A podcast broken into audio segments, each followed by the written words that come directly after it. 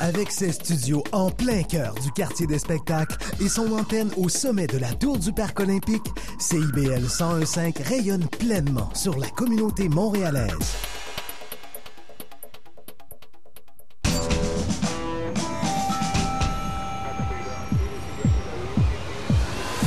Bienvenue au quartier général.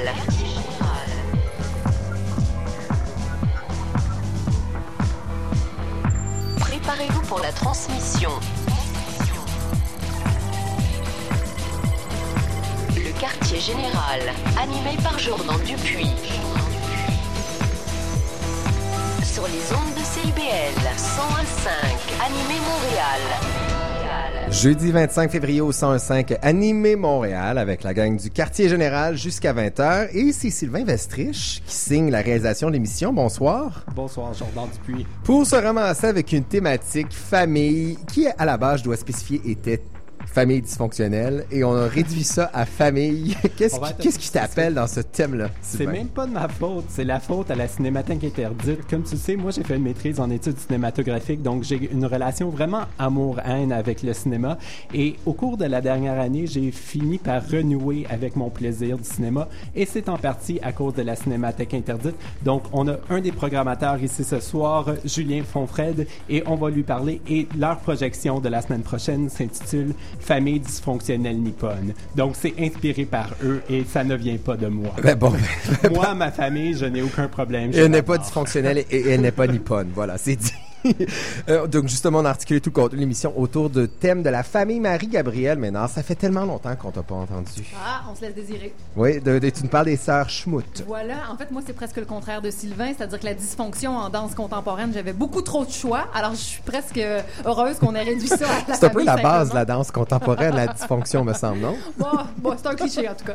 Marc-André Mongrain, Oui, monsieur. les frères Gallagher. Ah, les maudits frères Hein, Gallagher. on a-tu envie de leur donner un coup de pelle? Des trous de cul. Mais lequel des deux est le plus trou de cul? On va aller au fond de la question. Les frères Gallagher, Liam et Noel du groupe Oasis. Ils font de la maudite bonne musique, mais on les haït. Exactement. Mais s'il y a bien une dualité frère-frère euh, extrêmement connue, c'est bien ces deux-là. Je me retourne vers Steve Marcoux. Salut, mon beau. Bonjour.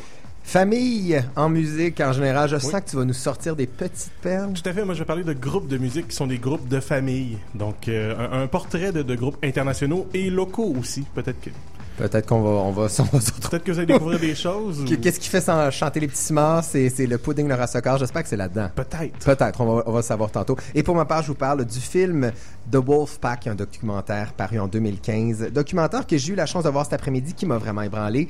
C'est euh, ce spécial famille et culture du quartier général du jeudi 25 février.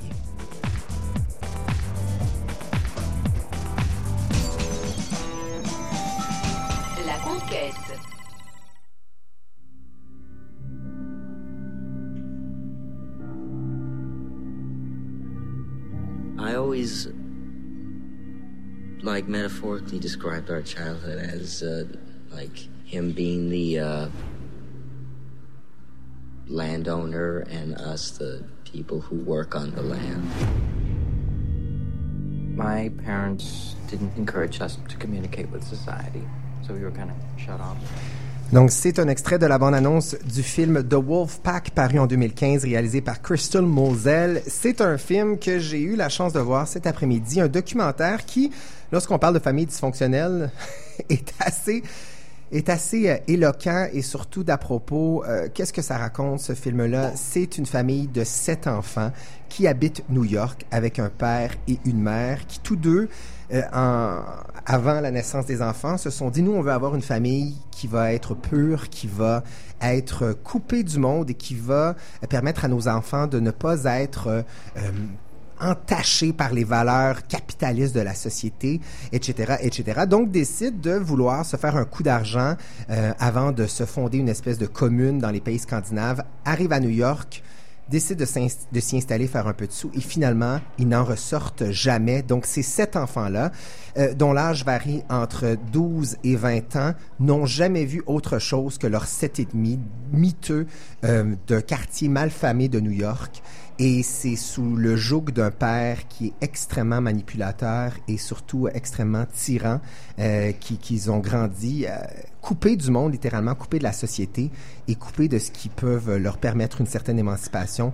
Donc c'est un film extrêmement touchant et qui vraiment euh, m'a beaucoup ébranlé euh, ce week-end, euh, cet après-midi. Il y a une certaine ironie au fait que tu dis qu'ils voulaient être coupés du monde capitaliste, mais en même temps, ces jeunes-là consommaient du cinéma qui- s'il y a un médium capitaliste, c'est sûrement celui-là, il me semble. Exactement. Et on, on comprend, c'est ça, parce que je trouve que c'est une ironie sans nom, parce que le père, au fil du temps, se dit, ben, je dois bien occuper ces sept enfants-là qui ont des noms, là, vraiment, des noms de divinités indiennes. On pense à Govina, Govinda, Mukinada, Narunya, Bhagavan, Krishna, euh, Jadagiza. Ce sont des noms indiens euh, qui, qui sont extrêmement mythiques. Et donc, et pour lui, sa famille, c'était des dieux.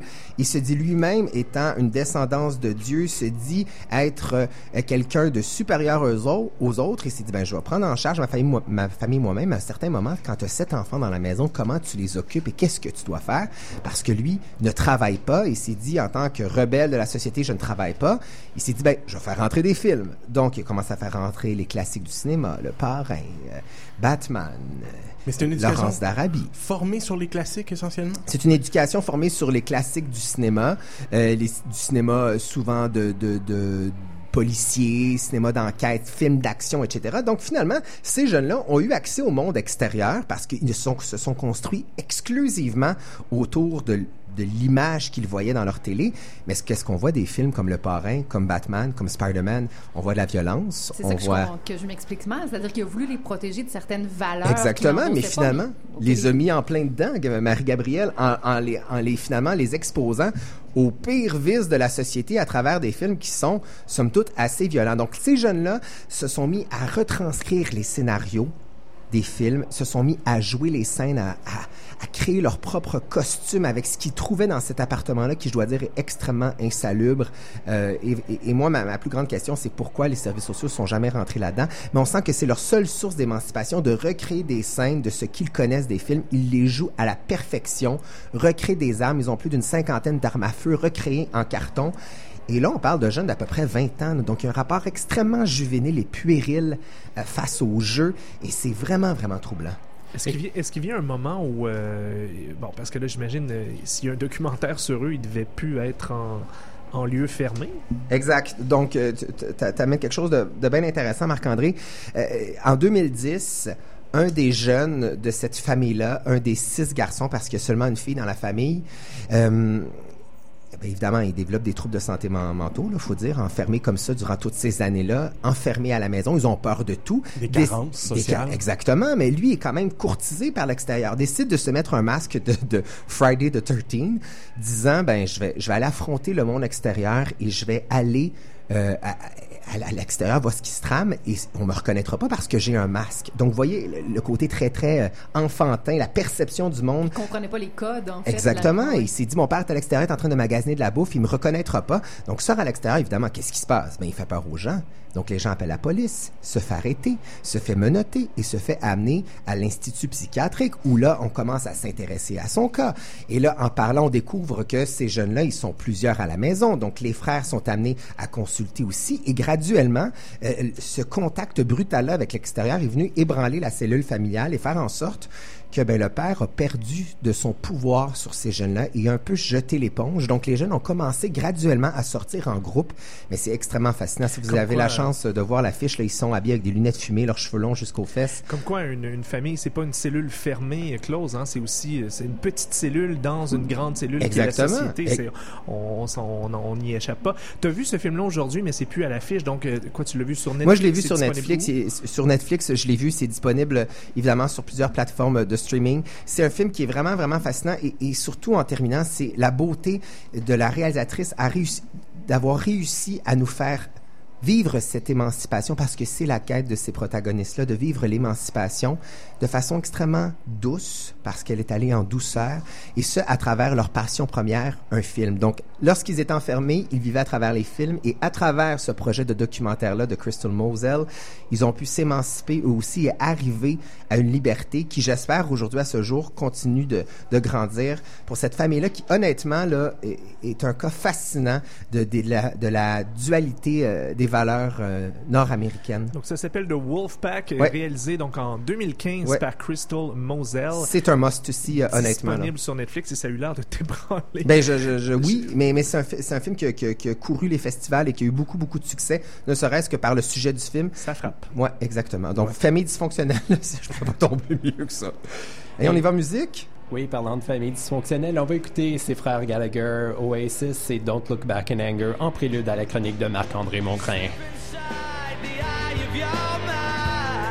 Don't you know you might find a better place to play? You said that you've never been, but all the things that you've seen slowly fade away. So I start a revolution from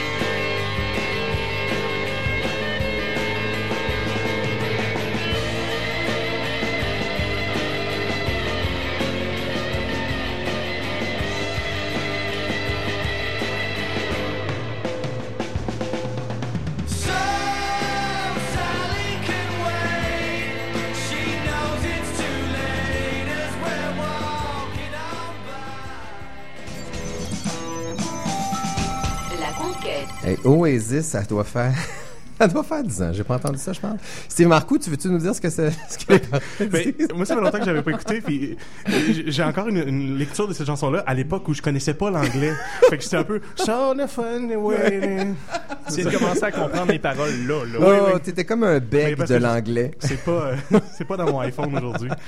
Hey, on y va avec euh, Marc-André. Ouais. Hein, on n'a pas écouté ça pour rien. tragédie, Oasis. Comment des déchets humains pareils peuvent créer de l'aussi bonne musique? Honnêtement, c'est On- une question qui brûle les lèvres de On tout aimerait le ça monde. les haïr et là on va déterminer ça une fois pour toutes. Lequel des deux est le pire trou de cul? C'est l'heure du combat fraternel du jeudi soir.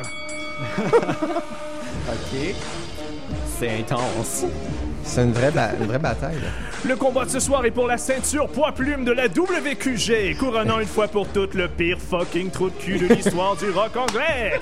Dans le coin droit, à la guitare et aux compositions de la grande majorité des chansons d'Oasis, il est né à Manchester, en Angleterre, est âgé de 48 ans et vient avec un ego gros comme le stade olympique, Noel Gallagher.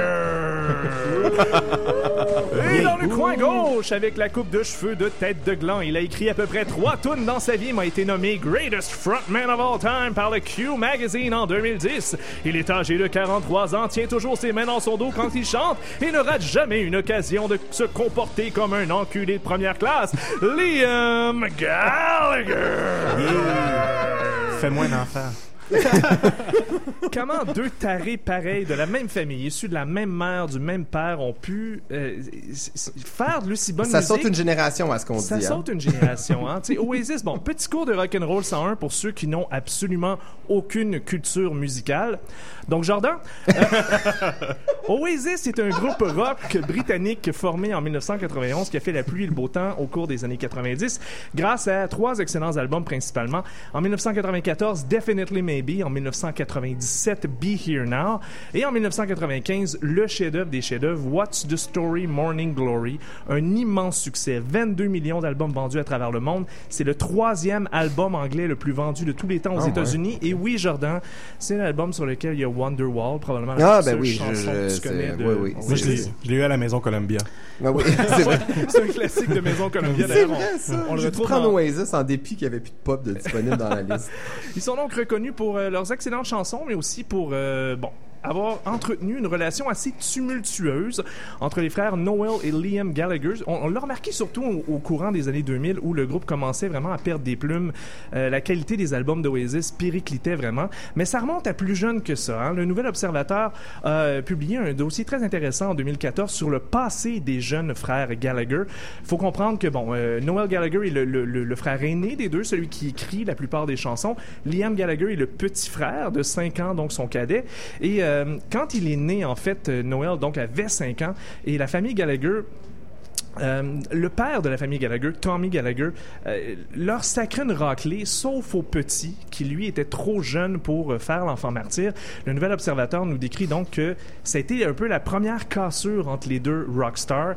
Leur mère va éventuellement les sortir de ce nid familial-là qui était très toxique et va les emporter dans un espèce de petit, euh, de, petit appartement de Manchester, un peu délabré, et ils vont habiter dans la même chambre, mais sans jamais se parler.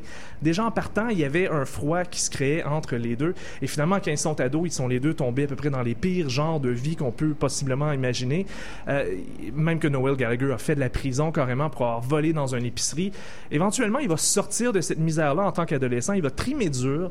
Il va finir par devenir un musicien apprendre, comprendre, euh, maîtriser la musique et se joindre à un band rock. Le seul problème, il écrivait des très bonnes chansons, mais on lui disait toujours que euh, il n'avait ni le charisme ni le groove pour être un bon frontman, pour être un bon chanteur et pour tenir un band rock. Et c'est là que le petit frère est arrivé, là, j'imagine. Exactement. Pendant ce temps-là, son petit frère Liam, lui, était, et là je cite le Nouvel Observateur, il était touché par cette sorte de grâce qui ne s'acquiert pas, ce fondement de l'inégalité entre les lads.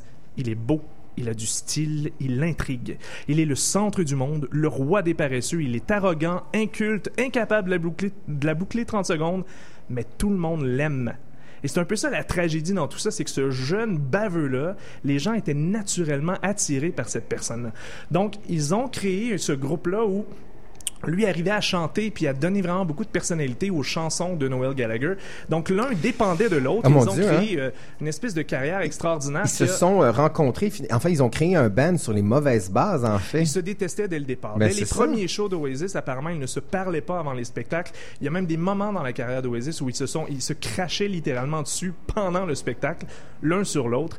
Euh, et ça n'a pas juste commencé dans les années 2000. Hein. Euh, On écoutait euh, Don't Look Back in Anger tiré de l'album de 1995 What's the Story Morning Glory qui a été enregistré en deux sessions parce que la première session a dû être interrompue parce qu'ils se battaient carrément en studio. Ils en sont venus au point à plusieurs reprises. C'est d'ailleurs la raison pour laquelle ils se sont séparés en 2009, alors que Noel Gallagher a dit moi je suis plus capable. C'était la dernière tournée mondiale. Ils s'entendaient tellement plus que Noel Gallagher voyageait en avion séparément du restant du groupe. Ils avaient chacun leur avion pour faire la même tournée. Ben. Et après l'annulation de leur participation au V Festival, qui a été officiellement dit comme étant une annulation pour cause de laryngite à Liam Gallagher, Noel a toujours dit que c'était en raison de ses problèmes de drogue et ses problèmes d'alcool. Il est arrivé trop sous pour pouvoir performer. Et là, il devait, une couple de jours plus tard, se produire au festival Rock en scène. Il y a eu une bataille entre les deux. Euh, le jeune Liam Gallagher a lancé une guitare en direction de la tête de son frère. Et là, c'en était fini. Donc, les gens qui étaient au, euh, euh, au festival Rock en scène ont appris sur scène comme ça Désolé, le spectacle est annulé et en passant, Oasis n'existe plus. Sur le site web du groupe, Noel Gallagher pu- publiait une lettre comme quoi. euh, Donc, c'est pendant une annulation de spectacle pour violence euh, familiale ouais, qu'ils ont que le groupe annoncé. s'est séparé. Ah, mais c'est de tragédie en tragédie, ce- ce- Ouais. cette histoire-là. Mais tout ça après euh, 18 ans d'existence du groupe qui ont jamais bien été vraiment entre les deux. Et il faut le dire, le groupe lui-même n'avait plus le succès qu'il avait Il n'y avait plus l'âme du groupe. là. Non, ça faisait environ une dizaine d'années qu'il n'avait pas lancé un album vraiment marquant. Donc Ou une chanson même ou marquante. Même une chanson marquante. Et euh, donc voilà, les, les, les shows euh, se, se vendaient bien quand même, mais euh, on n'était plus au top de, de ce qu'ils pouvaient faire. Mais aujourd'hui, il reste quoi de ces deux enculés-là? Ben si voilà, on peut les, le- les, les appeler On peut, pense, affectueusement qu'on ainsi. peut, les appeler des enculés. Noel Gallagher a continué évidemment sa carrière puisque c'est lui qui écrit les chansons. Il a lancé un groupe qui s'appelle Noel Gallagher's High Flying Birds. Ils sont d'ailleurs de passage à Montréal le 9 juillet prochain à la salle Wilfrid Pelletier. Ils ont lancé deux albums qui ont été acclamés par la critique, jamais euh, aussi populaires que ce que faisait Oasis, mais quand même beaucoup plus vivables sans doute. Liam, lui, de son côté, avait euh, joint un band avec les autres membres d'Oasis, un band qui s'appelait BDI. Ça a duré le temps d'un album. Ils se sont séparés en 2014 et depuis plus rien. D'ailleurs, on lui demande souvent la question est-ce que tu considères faire une euh, une carrière solo? Ce à quoi il a répondu sur Twitter en anglais Solo record? Are you fucking tripping, dickhead? I'm not a cunt. Ce Ah, que, bon, ce ben, que les lui-même. ce que les ont traduit par un album solo. Vous êtes en plein trip, bande de têtes de bite. Je ne suis pas une salope. Et ce que moi je traduirais par un album solo, tu malade, tout est chaud, je suis pas une pute calice. C'est à peu près ça qu'il a dit. Et euh, évidemment, depuis leur séparation. Oh, euh, Marc-André Mongrain, t'es extraordinaire. depuis leur séparation, les rumeurs de retour ont maintes fois plané. Les deux frères ont échangé des insultes par médias interposés. En- D'ailleurs, en entrevue avec le LA Weekly en 2011, Liam a dit euh, qu'il aimerait mieux manger sa propre marde que de retourner avec son père. Ah, ben ça, ça mérite d'être clair. moins. Mais que s'il le faisait, ce serait pour euh, les bonnes raisons, c'est-à-dire, évidemment, l'argent. Et Marc-André, tu... J'aime ça quand t'es là, parce que ma culture musicale là, prend des galons de semaine en semaine, ne serait-ce que par tes chroniques. Tu moi, j'y- penseras quand t'écouteras du Oasis. J'y crois à ce retour. Si The Police, on peut revenir ensemble. Ben là, il y a des Oasis, rumeurs va encore une fois qu'ils peuvent revenir ensemble parce que là, c'est le 25e anniversaire de l'existence du groupe. Il y a un documentaire qui est en train de se faire par les deux réalisateurs qui avaient fait celui sur Amy Winehouse l'an passé. Euh, Asif Kapadia et James Gay Reese sont en train de, pro- de présenter un documentaire sur Oasis. Et apparemment que pour la promo du film, les deux frères auraient peut-être accepté d'être ensemble sur les mêmes plateaux de télé. Ils seront Oh, pas ensemble oui, sur une scène, mais Glastonbury essaie à chaque année et apparemment Glastonbury, le plus gros des festivals au monde, n'a pas assez d'argent pour convaincre Liam Gallagher. Mais qui restent chacun de leur bord à faire des cupcakes. C'est, c'est, c'est, c'est- Puis nous, on va écouter CD à la plage, je pense que ça va mieux. De toute façon, c'est facile à trouver dans tous les pawn shops participants. voilà, on y va avec Casey Musgraves et la chanson Family is Family. La famille, c'est la famille, le titre le dit. Et tout de suite après, c'est Julien Fonfred de la Cinémathèque Interdite qui nous parle de famille dysfonctionnelle nippone. Rien de moins. Give you your first beer. When you get your heart broke, they're there for your worst year. Don't get you at all, but your apple don't fall too far from home. They own too much wicker and drink too much liquor. You'd wash your hands of them, but blood's always thicker. You might look just like them, that don't mean you like them, but you love them. Family in church or in prison. You get what you get and you don't get to pick 'em. They might smoke like chimneys, but give you their kidneys. Yeah, friends come in handy, but family is family. They're there when you're married, divorced and. You fall out of touch, but then someone gets buried, and you're right back together like no time has ever gone by. Can't live with or without 'em. You might talk about 'em, but if someone else does, well, then you'll knock 'em out. Cause when it's all said and done, they're the only ones that you got.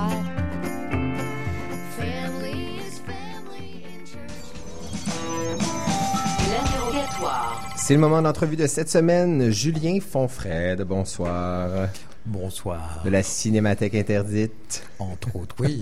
Une, invi- Une moitié de une la Cinémathèque demi-cinémathèque interdite. Idée de, de Sylvain Vestriche. Oui, comme je disais, j'ai une relation amoureuse avec le cinéma et la Cinémathèque interdite m'a vraiment fait renouer avec le plaisir du cinéma. Donc, je remercie Julien Fonfred pour ça. Donc, tu Et- regarderas pas les Oscars en fin de semaine, toi? Non, je ne regarderai pas les Oscars. Ça fait très longtemps que je De toute ne façon, regarde c'est ben trop blanc. Ben, ça, c'est vrai. Bon, donc c'est un programme double, la Cinémathèque interdite, qui se passe environ trois mois.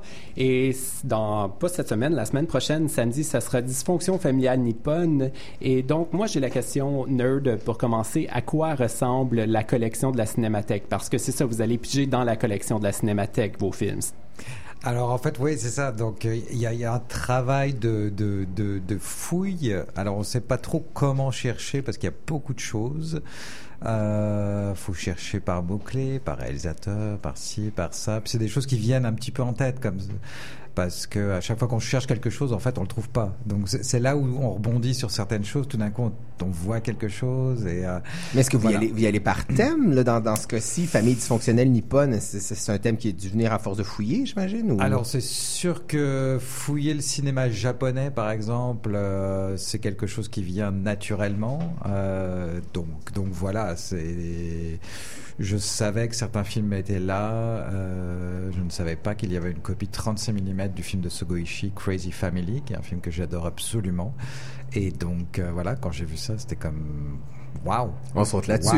Oui, on comprend absolument. que ça se fait par ordinateur initialement, mais est-ce qu'il y a un moment donné où on saute dans des copies physiques? Euh, Non. Est-ce qu'il y a une non, voûte? non. Il y, a- il y a un ordinateur. euh, personnellement, je comprends jamais comment ça marche. c'est ce genre de truc. Il faut cliquer sur un truc, revenir en arrière, euh, remettre. À... Nous, on aime l'image de vous voir fouiller dans des étagères à la recherche de bandes poussiéreuses. Et il y a un spécialiste qui va la chercher pour vous, euh, Euh, éventuellement? alors non, après après il y a les étapes de de, de les euh, de regarder la qualité des copies. Alors là, il y a beaucoup de choses justement. À chaque fois qu'on trouve quelque chose, on se dit waouh. Et là, il faut le tester. Puis là, on nous revient en nous disant euh, malheureusement, c'est pas très montrable, euh, trop rouge, trop rayé, trop ci, trop ça. Je sais qu'il y avait un film par exemple, ça aurait été magnifique. Là, on nous a dit alors on aurait le droit par exemple de le passer une dernière fois avant de détruire la copie tellement elle est en état.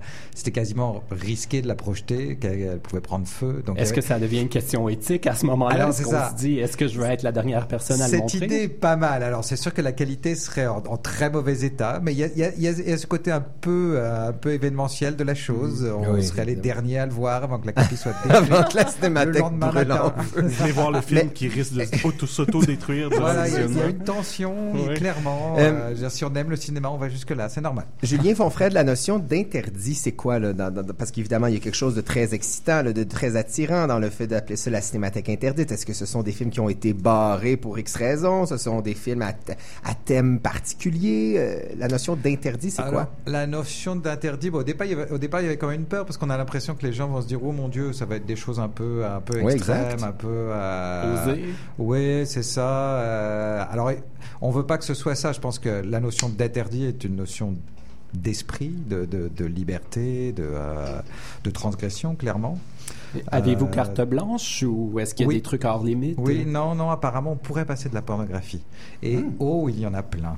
Ah oui, Il y a de la Oh là. pornographie dans les ça, rôles savoir, vous ne l'avez pas mentionné. Alors, per- la perso, je ne suis pas un expert. Alors, je vois tous ces titres et je me dis, oui, peut-être, mais je, Mais voilà. qu'est-ce qu'on, qu'est-ce que Les titres sont très alléchants. Mais tout le monde est un expert quand même un peu. Mais qu'est-ce qu'on qu'on apprend sur, sur la cinémathèque ou du moins sur le cinéma en, regard- en fouillant là-dedans? Parce que je suis convaincu qu'il y a des trésors là-dedans où il y a des, des vagues où il y a des ça, ça doit refléter plein d'époques, plein de Bah, styles, c'est- plein de C'est une cinémathèque, donc il y a tout un patrimoine historique du cinéma. La cinémathèque québécoise est un, un- un très très bel espace, justement. Je veux dire, il y a des, il y a des très très belles et très grandes collections. Donc voilà, ça fait partie du, du- de, de- de ce mandat de préservation culturelle et la culture doit être prise au sens très large. Nous, on avait approché avec, avec Apolline, donc l'au- l'autre personne qui travaille là-dessus, en, en- en pitchant un peu cette, cette idée euh, d'aller d'aller faire un travail de recherche et d'aller cette notion d'interdit et d'aller justement dans quelque chose qui est moins officiel en matière de culture, euh, mais mais qui qui pour nous parle de, de, de vrai cinéma, de souvent de, de grand cinéma, souvent de très très grand cinéma, comme ce qui va passer donc euh, euh, le 5 mars avec le film Secret Chronicles She Beast Market, le marché sexuel des filles, qui est pour moi un chef-d'œuvre du cinéma, au même titre qu'un film d'Antonioni. Mais, mais donc c'est ça, il y, a ces trucs, il y a ces films qui ne sont pas des objets officiels de la culture. Puis à, à en plus on est toujours dans notre propre salon, où on consomme de plus en plus euh, le matériel artistique de façon isolée, euh, comment sans un événement comme ça on aurait accès même à, ces bons, tu sais, Jordan, on regardait un documentaire cet après-midi sur Netflix. Bien sûr que les titres que, que vous nommez ne se retrouveront jamais sur Netflix, donc il y, a il y a quelque chose de très important aussi dans, dans cette programmation-là. On doit aller en pub et on va continuer cette entrevue fascinante avec Julien Fonfray de la Cinémathèque interdite après la pause.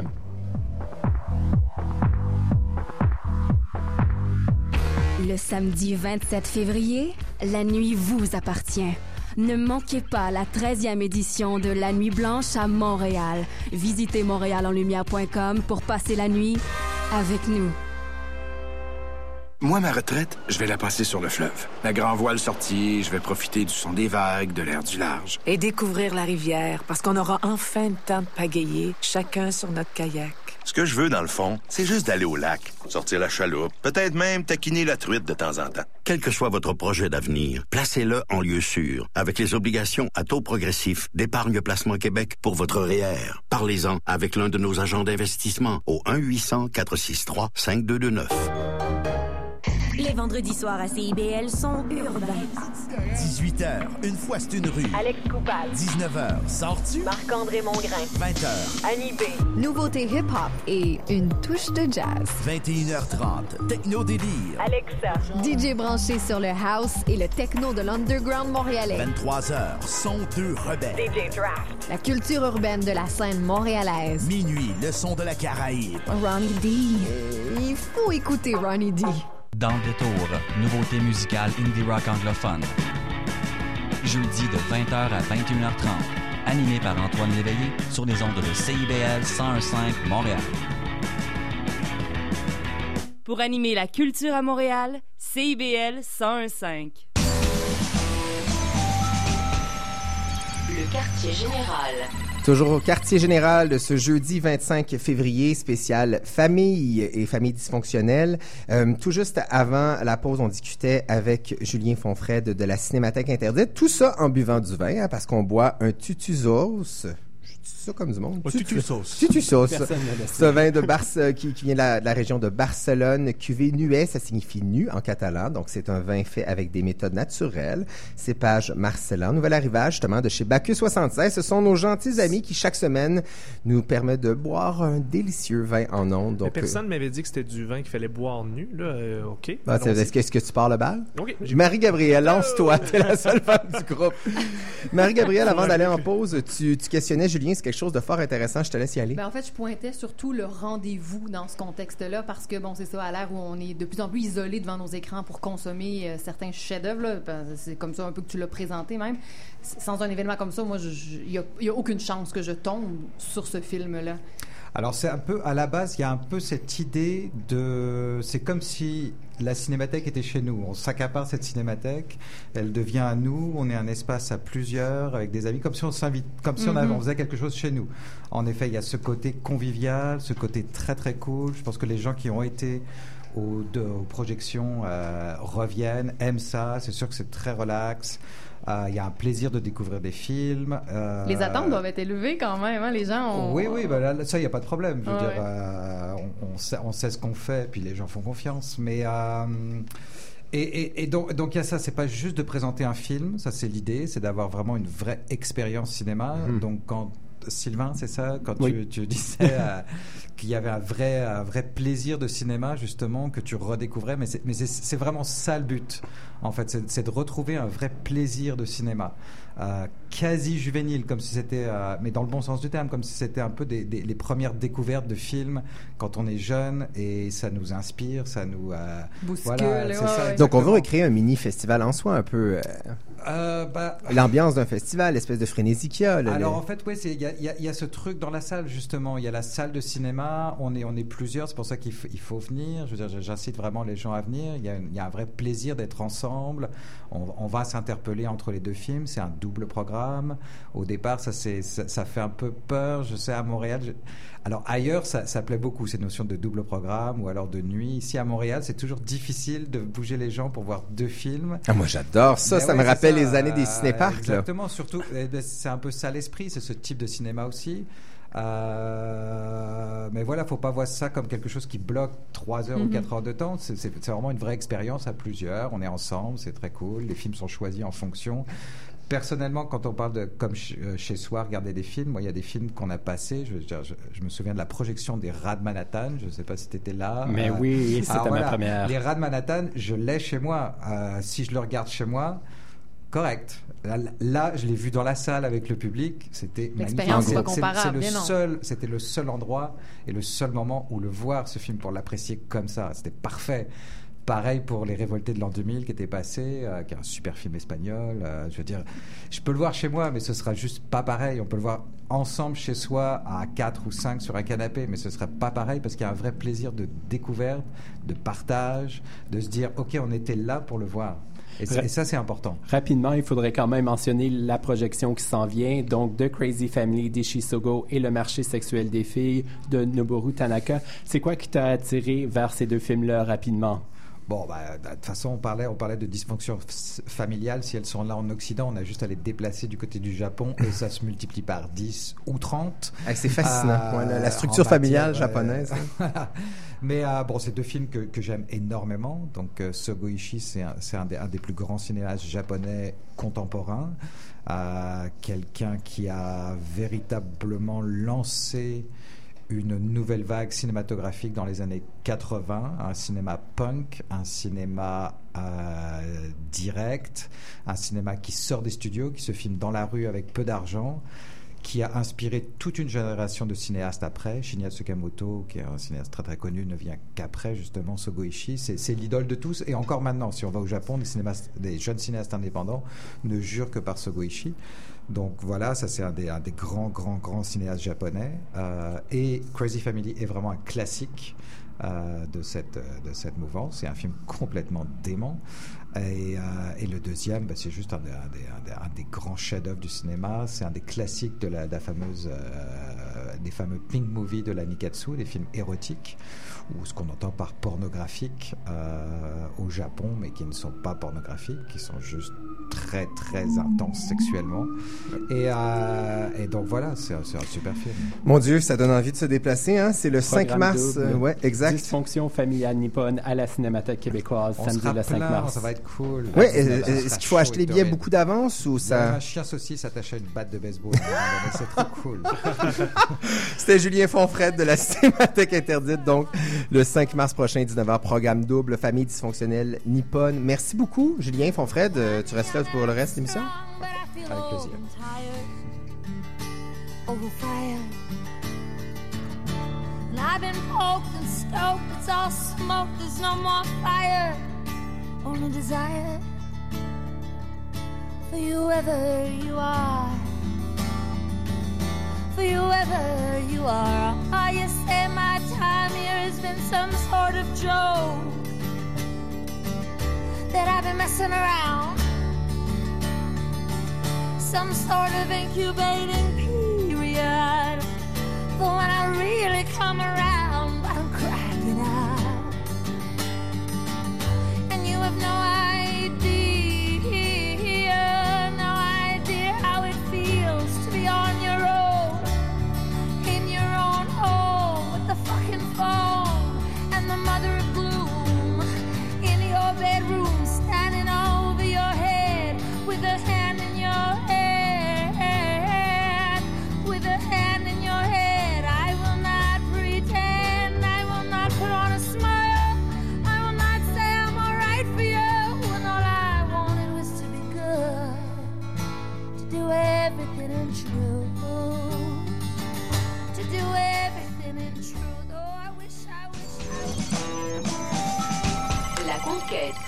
c'est maintenant le temps de jaser avec Marie-Gabrielle Ménard, qu'on n'entend pas assez souvent, dois-je te dire. Hein? Si tu étais un petit peu plus disponible, tu, tu nous... Ah, mes écouteurs vont très très mal. Je, je, je m'en- je m'entends pas.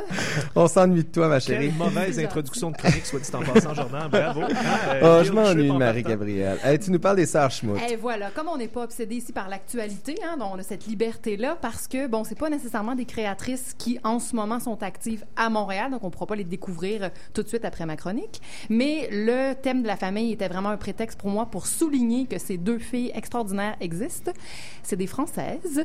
Ce sont des jumelles. Hein? Déjà, donc, euh, Marc-André nous a donné un hyper mauvais portrait d'une cellule familiale qui décide de travailler ensemble. Attends, moi aussi, je vais t'en dire. Ah bon, alors euh, Steve va renchérir. Mais bon, dans mon cas, ça se passe très, très bien. Alors, je Bon, parle une belle ici- histoire de succès, ça fait du bien. Deux chorégraphes, donc les sœurs Schmutt, c'est le nom de leur euh, organisation, de leur compagnie. Il s'agit de Séverine et Élodie Lombardo. Ce sont des Françaises et déjà en soi, leur parcours de vie va presque se traduire dans leur création, dans leur œuvre chorégraphique. Euh, françaises, donc, qui décident d'émigrer ici. Alors, elles arrivent à Montréal en 99, donc ça fait, bon, un peu plus d'une quinzaine d'années qu'elles sont ici. Elles ont fait leur formation en danse professionnelle ici, Université du Québec à Montréal, donc bac en danse. Et ensuite, elles ont tout de suite fondé une compagnie, euh, oui, dans l'esprit de se retrouver comme créatrices ensemble, donc leur ADN de jumelles s'est aussi traduit dans leur travail, mais je dirais que c'est à peu près le leitmotiv de toute leur production artistique.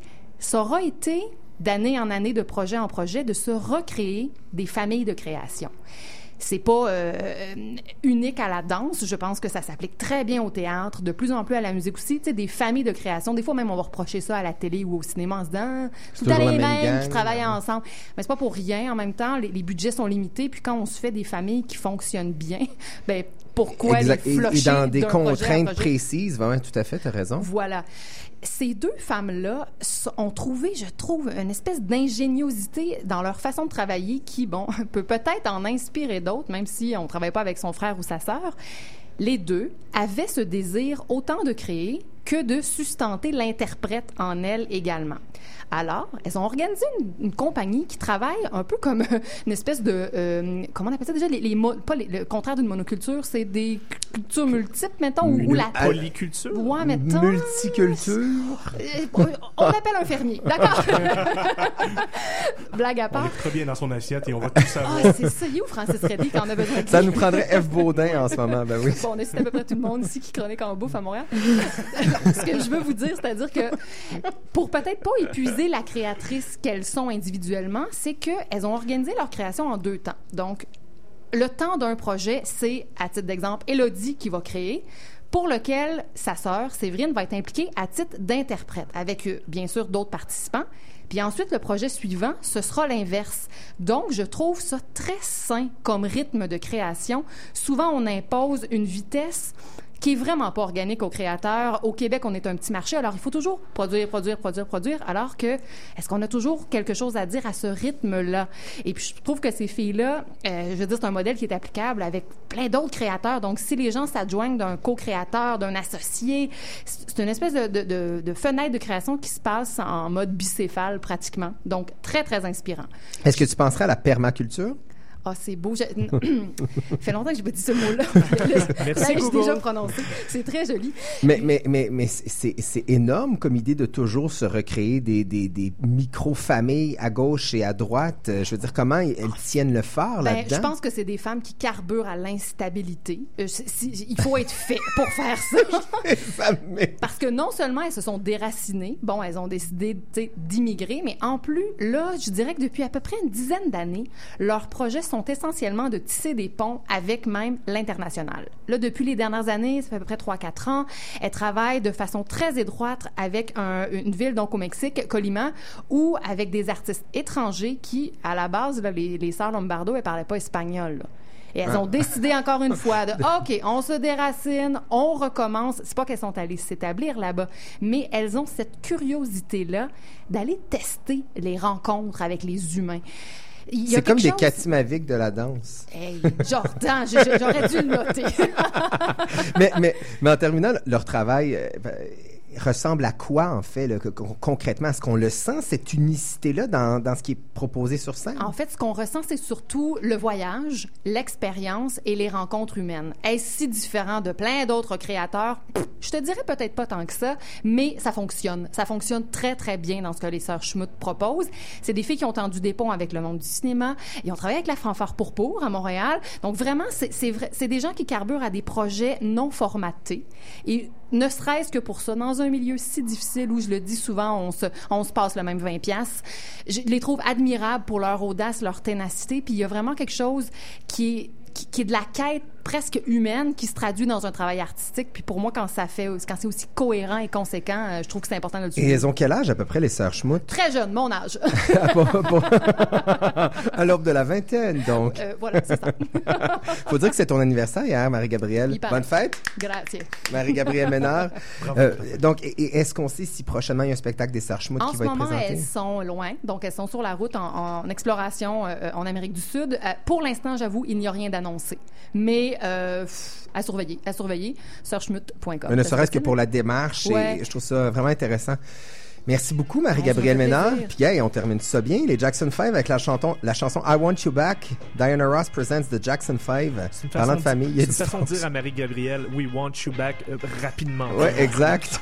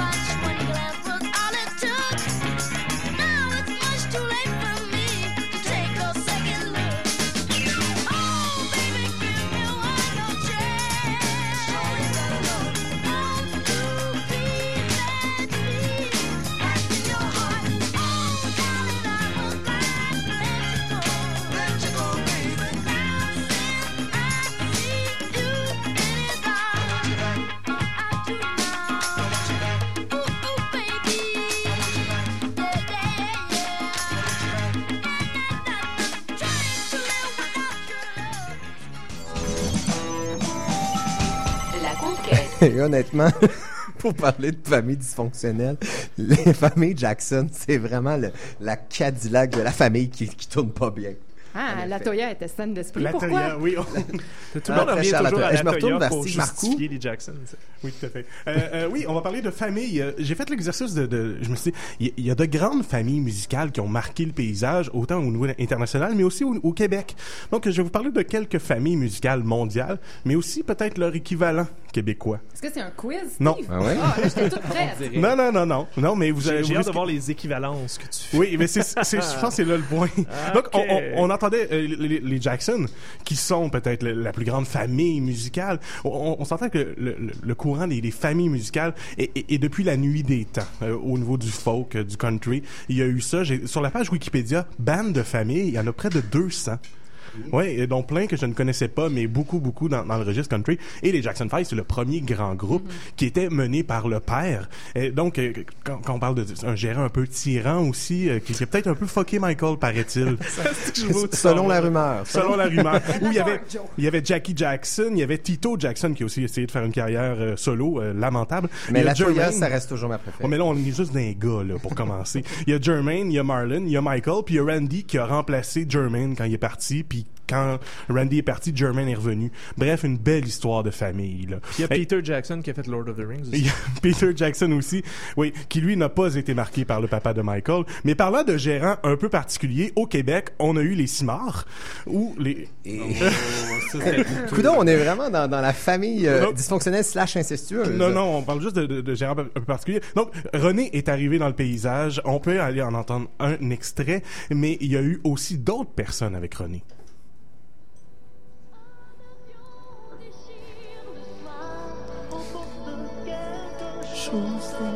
C'est la première cassette que j'ai achetée dans ma vie.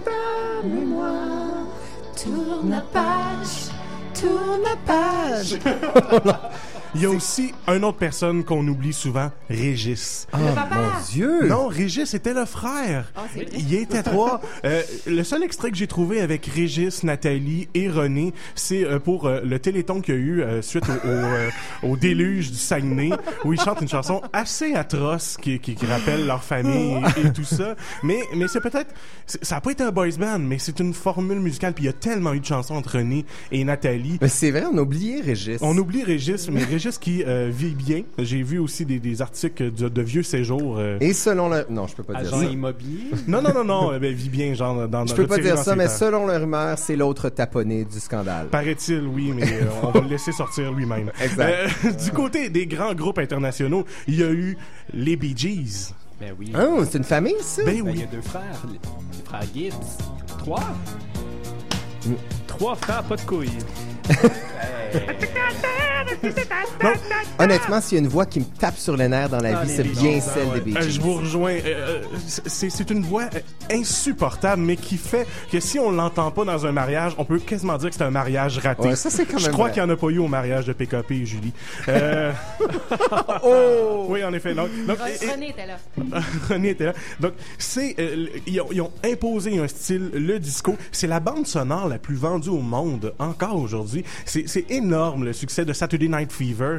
Euh, C'est ce qui à a- ce jour Oui, encore, C'est, c'est- c'est un disque. Mais va dans n'importe quel pawn shop Renaissance, il y a toujours un album de Saturday Night Fever à vendre à 25 sous. Tout Et le c'est monde un avait très ça. bon film, d'ailleurs. Oui. Ça, c'est les goûts, euh, Oui. les goûts cinématographiques bon de film. Sylvain. Mais c'est une- de Sylvain Vestre, je suis pas sûr. Mais c'est une très mauvaise suite, par contre. Je n'ai pas vu. La suite est épouvantable. Et parlant de vente des millions de copies, les grands champions euh, familiaux de vente de copies au Québec, c'est les Darèche. Ben oui, c'est bien vrai. Et eux, ils en vendent de la copie, mine de rien, hein? C'est des millions. Un million au moins.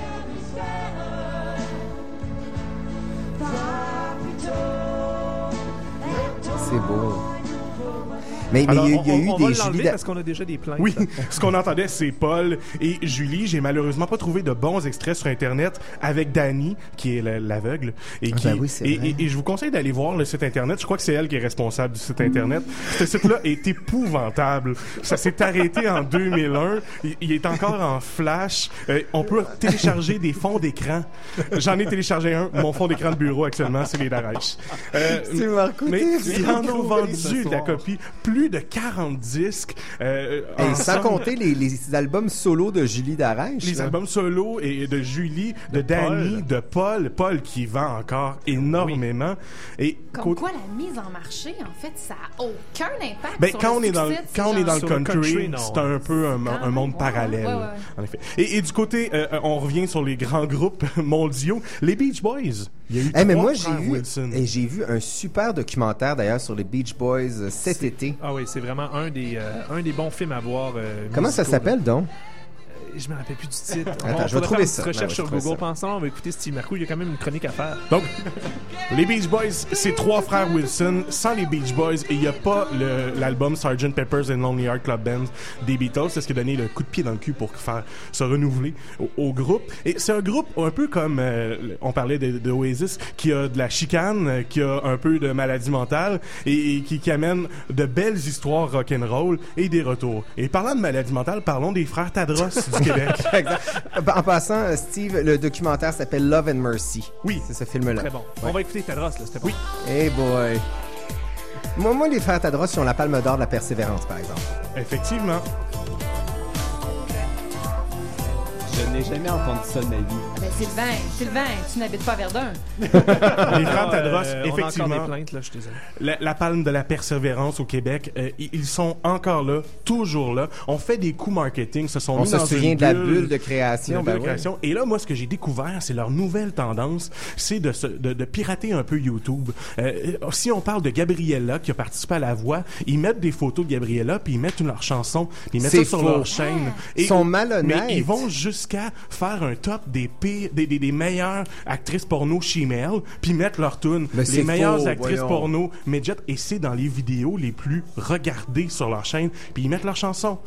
Mais ça n'a pas de sens, c'est de la sais, malhonnêteté. C'est de l'opportunisme youtubien. Mais, mais, mais qu'est-ce qui- qu'est-ce qu'ils ne comprennent pas, les Euh, frères Tadros? Ben, je pense qu'ils ils s'entendent pas, surtout. Euh, c'est c'est- ouais, c'est ça. du côté des grands groupes, je m'en voudrais de ne pas faire entendre cette chanson-là. Eh oui, classique.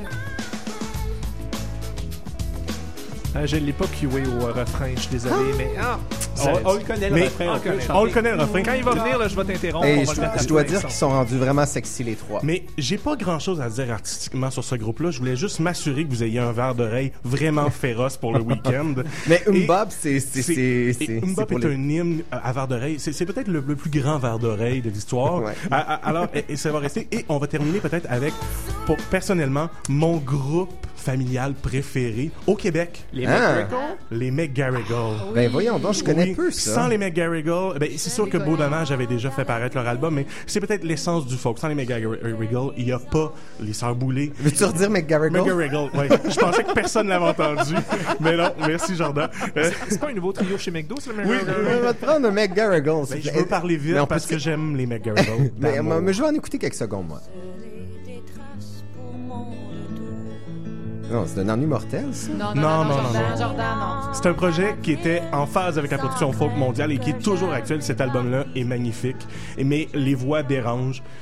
Je connais des gens qui peuvent s'arracher la face en écoutant ça, mais moi, ça me Oh, touche. Oui. Oh, t'es touché par les- le trio McGarrigle. C'est son, son Ah, c'est un duo, le duo McGarrigle. La mère et la tante de Rufus et Martha Voilà. Wainwright qu'on a entendu un peu plus Ah tôt. oui, ben oui, Oui. c'est vrai, c'est vrai, j'avais oublié euh, toute cette Donc, belle voilà généalogie musicale. Quelques grands groupes. C'est sûr que j'en ai oublié. Et tu ratisses large ce soir, Mais oui, je ratisse large. Brothers. Hey. Ouais, mais là, c'est parce qu'à un moment donné, je, vous, je voulais pas trop vous faire souffrir. Exactement. hey, merci beaucoup, Steve Marcoux. Encore plaisir. une fois, tu nous as informés, divertis. Toi, Marc-André, vous avez vraiment la palme d'or du divertissement et de la pertinence, tous deux ensemble. On a toutes les palmes. Mais voilà. Hey, Hey, c'est terminé déjà l'heure sur ce spécial famille, culture, etc. J'espère, que tu euh, que es satisfait, Sylvain oui, je Vestrich. suis très satisfait. Merci, Julien Fonfray, de, de t'être rejoint à nous. Oui, Julien Fonfred de, la Cinémathèque Interdite. On vous rappelle que l'événement, ben, c'est le 5 mars à 19h. Les deux films, Crazy Family et Le marché sexuel des filles. Si les deux titres vous attirent pas, en tout cas, je sais pas ce que ça vous prend. Donc, euh, voilà, 5 mars, 19h, moi j'y serai. Marie-Gabrielle, je te souhaite d'être de retour. avec nous. Merci beaucoup, Steve Marcoux. Bye bye. Marc-André Mongrain, la mise en onde et en chronique. Moi, j'aimerais prendre un petit 15 secondes pour mentionner que ce samedi, 27 février, nous serons en Eh ben oui, c'est vrai, c'est super important, Pour ça. le début, pour lancer la nuit blanche de 8h à 10h, nous serons Ah oui. ici. Il va y avoir Oui, du monde un- partout, coin Sainte-Catherine-Saint-Laurent. On C'est un un public. spécial QG and Friends. QG and Friends, Team Marcus sera là également. Il y a une couple de personnes de l'équipe qui vont être là, des gens, des amis aussi. On a des invités, ça va être le fun. Venez faire un tour en personne ou écoutez-nous à la radio. Ah oui, on va vrai. donner le coup d'envoi de la nuit blanche, puis après ça, on se bourre de Red Bull, puis on s'en va défoncer la ville. Ben, bon, ben, je peux, je peux- je- c'était le mot de la fin. Voilà, merci beaucoup on vous laisse avec Antoine Léveillé. Merci beaucoup.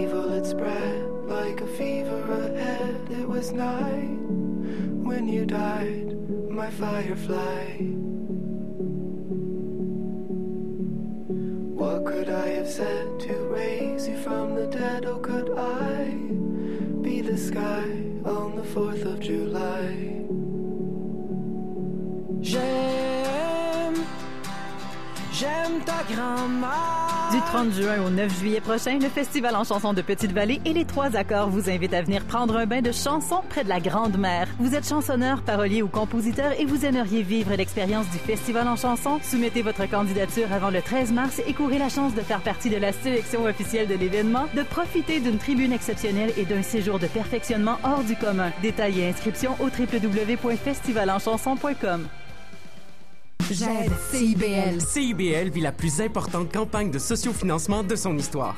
Notre troisième coporte-parole, la journaliste Lise Miette. J'aide CIBL parce que c'est la radio qui m'a donné mon premier micro, celle qui m'a fait manger du terrain comme journaliste et qui m'a permis de me faire les dents et d'apprendre sur le tas. Parce qu'écouter CIBL, c'est encourager la diversité des points de vue, mais c'est aussi enrichir l'information. Faites un don! Visitez haricot.ca. J'aide CIBL parce que... Parce que...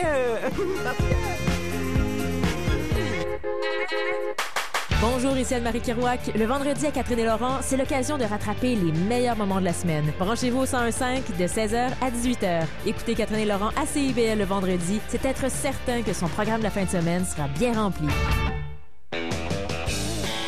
Bourbon et limonade. Bonjour, ici Laurent Célie. Je vous invite à mon émission Bourbon et limonade où je vous propose mes trouvailles et coups de cœur country chaque semaine sur les ondes de votre radio communautaire. Les samedis matins dès 5 heures.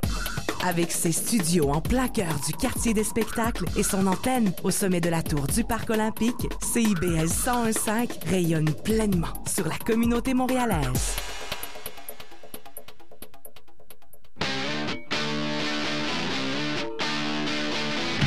Bonsoir à tous. Bienvenue à l'émission Dans deux tours.